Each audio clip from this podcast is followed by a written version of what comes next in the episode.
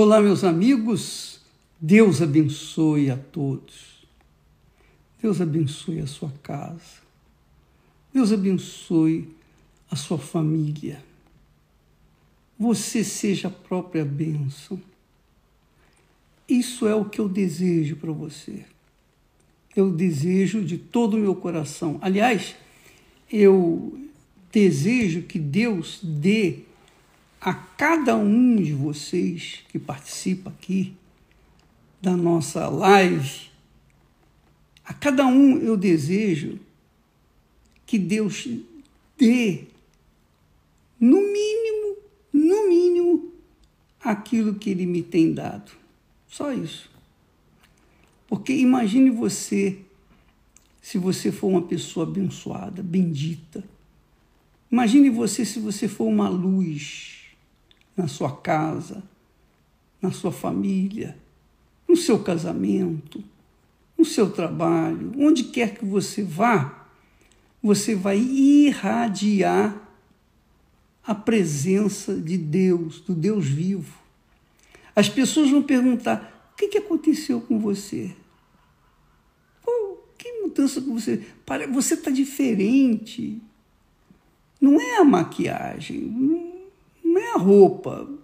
Os seus olhos têm um brilho diferente. O seu semblante é pacífico. Você passa paz de forma natural, transparente. É isso que você, que Deus quer que você seja.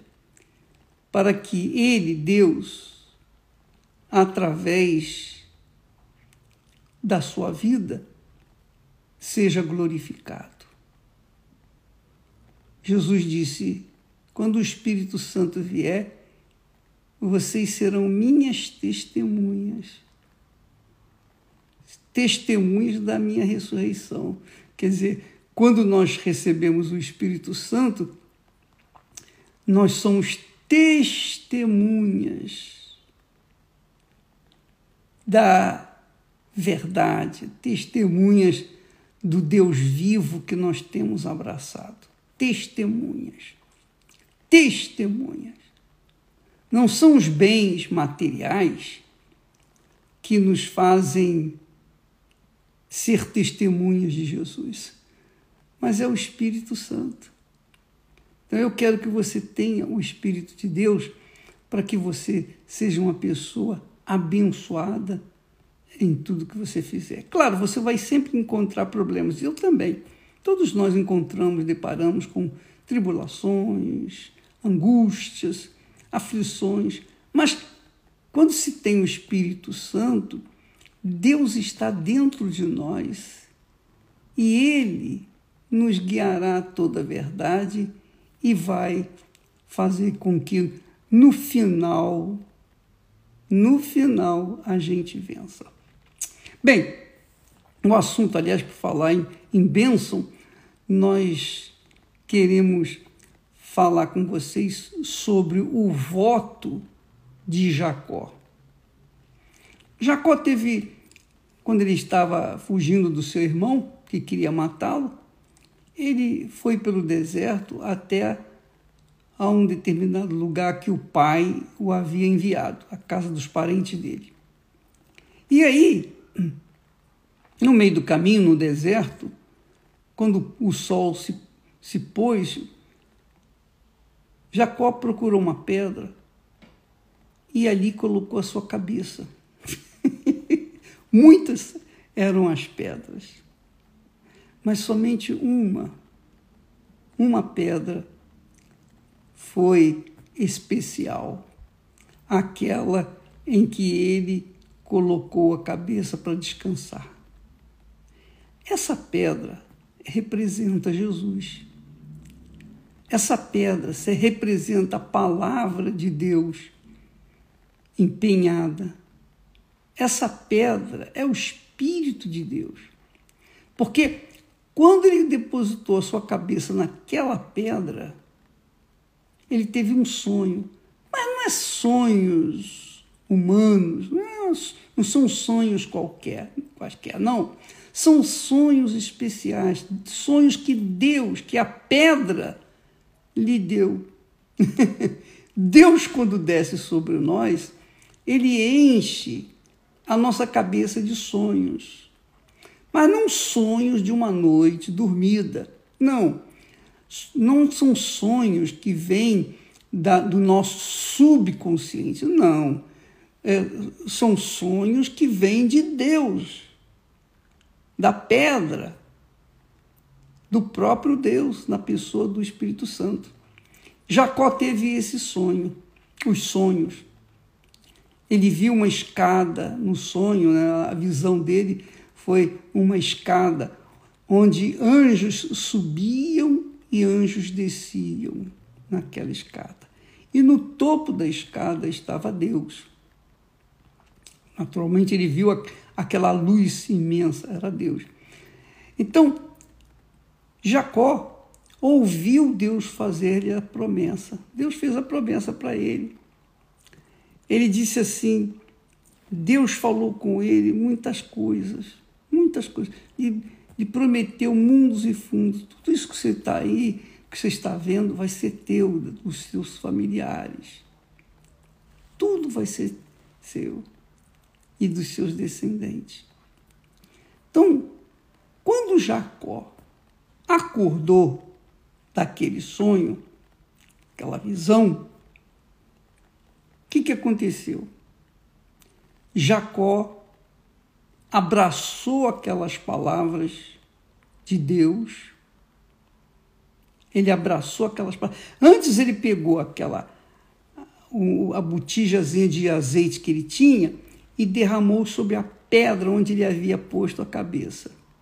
Porque a pedra, de certa forma, foi conivente nessa visão, porque ele botou a cabeça e dormiu.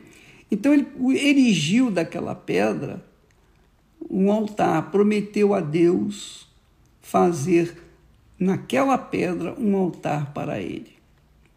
Ora, veja, amiga e amigo, Jacó teve uma visão, teve um sonho, uma visão de Deus, não foi uma visão um, um sonho dos homens, não. Foi de Deus, Deus lhe deu. E Deus nos tem dado essa visão.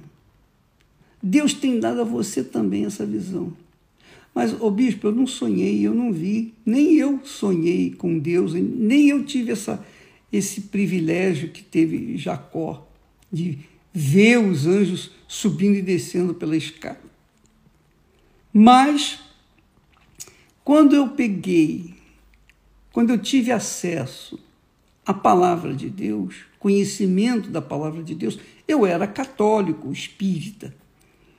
Mas quando eu tive conhecimento da palavra de Deus, quando eu, eu conheci a palavra de Deus, então nasceu dentro de mim os sonhos, os sonhos e as visões que Deus me deu por meio da sua palavra. E eu estou aqui justamente para passar para vocês.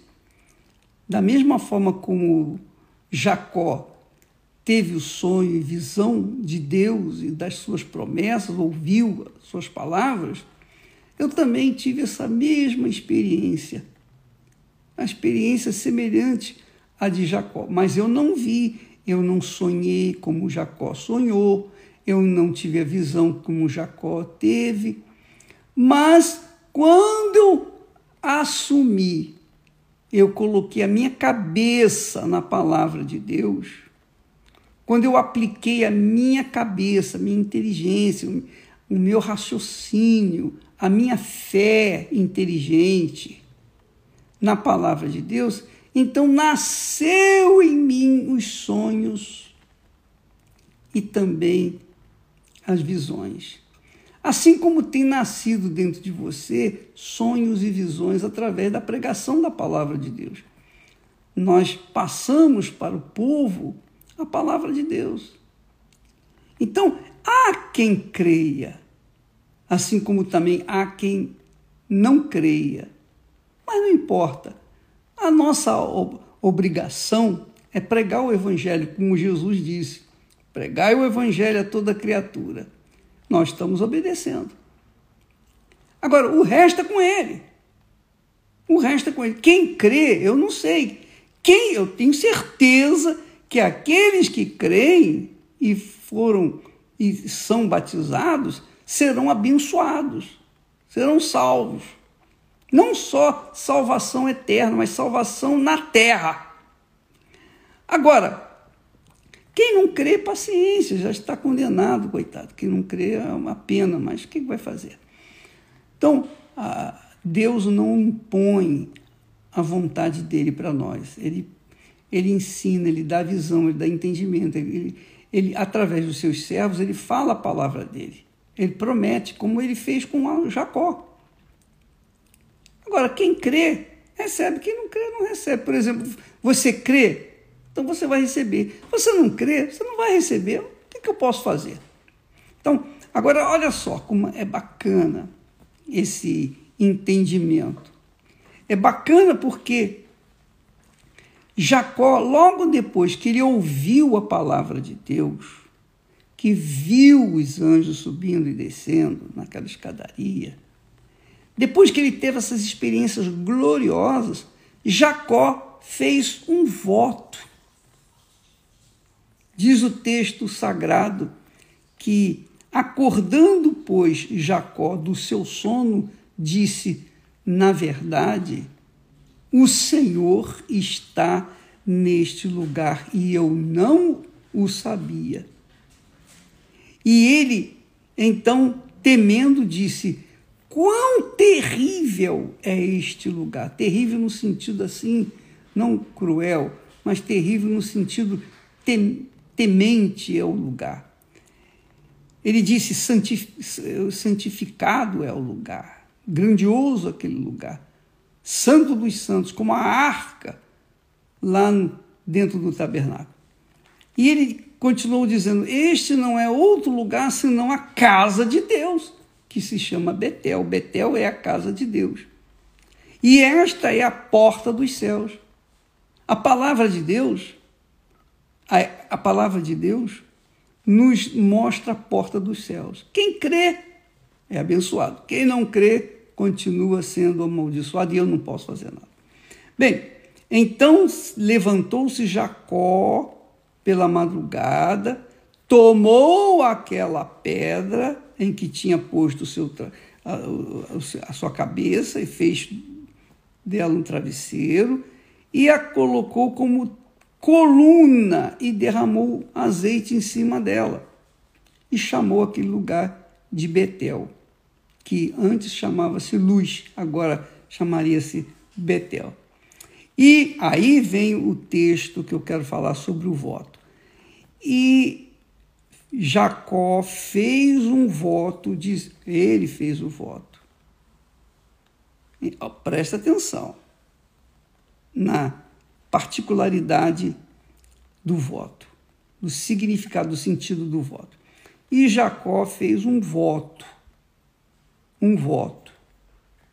Voto não é algo imposto voto não é algo obrigatório. Muito pelo contrário. Voto é algo que nasce dentro do peito. É algo singelo. É algo pessoal. É algo intransferível. Eu faço meu voto o voto é meu, é pessoal, com Deus. Você tem que entender que voto não é votar no político, eleger fulano, beltrano, não. Na verdade, todas a, a palavra voto começou aqui, eu penso que começou aqui com Jacó. Eu penso que ele começou com Jacó. E, de, e desse, dessa palavra vieram os outros votos, é, promessas, etc, etc. Mas Jacó fez um voto. Ele precisava fazer esse voto? Eu pergunto a você. Se Deus já tinha prometido, ele precisava fazer esse voto? Que, que você acha? Você acha que ele tinha que fazer mesmo o voto? Ou você acha que ele poderia nem fazer o voto? O voto é uma coisa assim espontânea, liberal. O voto não é uma imposição, imposição, não é imposição. Não é uma obrigação. Ah, eu tenho que fazer isso. Nada disso. Pelo contrário, se você disser, ah, eu tenho que fazer, não vai ser aceito, porque você, você ficou obrigado, obrigado a fazer por, eh, digamos assim, eh, alguém influenciou você. Não. Quando eu estou falando aqui do voto, é uma coisa muito pessoal e Deus toca nas pessoas para fazer o voto. É Deus que toca. Quem tocou em Jacó para fazer o voto foi o próprio Deus. O Espírito Santo tocou em Jacó para fazer o voto. Então ele fez um voto dizendo: se Deus for comigo e me guardar nesta viagem que eu faço, e me der pão para comer, vestes para vestir, e eu em paz tornar a casa de meu pai. Então, três coisas Jacó cobrou, é, colocou no voto. Deus tinha que ser com ele e guardá-lo na viagem. Tinha que dá-lo pão para comer e roupa para vestir. E tinha que fazê-lo tornar à casa do seu pai. Ele disse: se Deus cumprir esse voto que eu faço, se ele cumprir, se ele me atender, melhor dizendo, nessa promessa que eu faço, nesse voto que eu faço, nessa palavra que eu empenho agora com ele, sou eu e ele, ninguém está ouvindo. Ele estava no deserto, sozinho, não tinha ninguém. Se Deus fizer isso, se Deus for comigo e me guardar nesta jornada, primeira coisa. Segunda coisa, me der pão e roupa para me vestir, cobrindo o corpo. Primeiro, cobrindo a alma, me guardar nesta jornada, me proteger nesta jornada. Segundo, contra o laço do passarinheiro, naturalmente. Segundo foi dar pão para comer, tra tratamento do corpo e, e roupa para se vestir. Terceiro, e eu voltar em paz, não na guerra, mas voltar em paz para a casa do meu pai. Então o Senhor me será por Deus Muito forte isso. Isso é glorioso. O Senhor me será por Deus. Porque não era ainda. Deus não era o, o Deus de Jacó. Embora ele tivesse recebido a bênção do seu pai, a bênção da primogenitura. Mas ainda assim, ele não considerava Deus o seu Senhor. Ele não considerava Deus como Deus de si. Mas ele disse: se o Senhor me fizer isso, então eu farei aquilo. Ó, o Senhor será o meu Deus. Eu vou elegê-lo como meu Senhor, como meu Deus. Eu faço esse voto aqui. Eu entrego, eu empenho a minha palavra. Isso é suficiente para Deus. Isso é suficiente. Somente o voto. E disse mais: Além disso, esta pedra que eu tenho posto por coluna será a casa de Deus, e de tudo quanto me deres, certamente, com certeza, te darei o dízimo. Então, veja só, Deus fez a promessa para ele, ele já tinha a palavra de Deus, já tinha garantia de Deus de ser abençoado. Mesmo assim, agora, com essa experiência com Deus, ele disse: Se o Senhor fizer isso para mim, então o Senhor será o meu Deus. E esse é o propósito da campanha dos dízimos. Você faça o seu voto com Deus no que diz respeito aos dízimos. Elege o Senhor em primeiro lugar na sua vida. Porque dízimo não é dinheiro. Deus não precisa de dinheiro. Deus precisa de dinheiro? Não, ele não precisa de dinheiro. Ele não precisa de nada. Ele é dono de tudo. Sempre foi o dono. Ninguém ficou com nada. Ninguém pôde roubar dele. Ele continua sendo dono. Ele empresta para nós enquanto nós estamos aqui em, vivendo nesse mundo. Mas depois ele é dele, continua sendo dele, sempre é dele. Então, minha amiga e meu amado ouvinte, quando a pessoa separa os primeiros frutos do seu trabalho, da sua colheita, os primeiros frutos, e coloca no altar, então ela, no altar de Deus, então ela está dizendo: O Senhor é o meu Deus. O Senhor é o meu Deus. Ela está honrando Deus.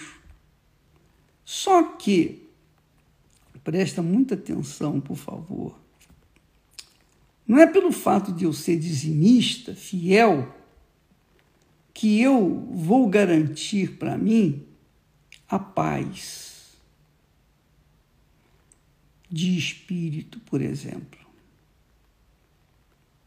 Como é que pode o bispo? Não, não vou, vou ter paz? Não, você vai ter paz, mas eu não. Os dízimos mostram. Você sabe que o primeiro grande mandamento era amarás o Senhor teu Deus mas amar não de forma é, emotiva, fútil e sentimental, não. O amor tem que ser prático. Então, Deus, quando é amado, ele é obedecido, é respeitado, venerado, adorado, glorificado. Ele é o primeiro na vida da pessoa. E os dízimos querem dizer justamente isso.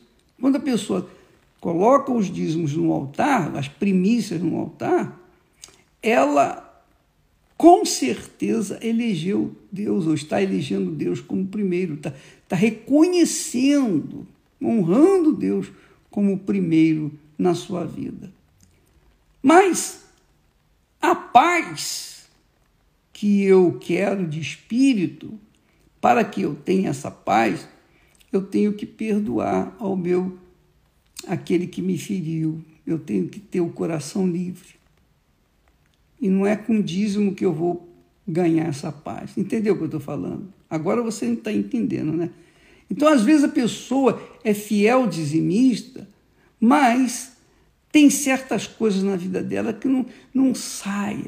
É gente, aquelas pessoas, por exemplo, que vivem no pecado e não conseguem sair do pecado. Ainda assim são dizimistas ainda assim são dizimistas.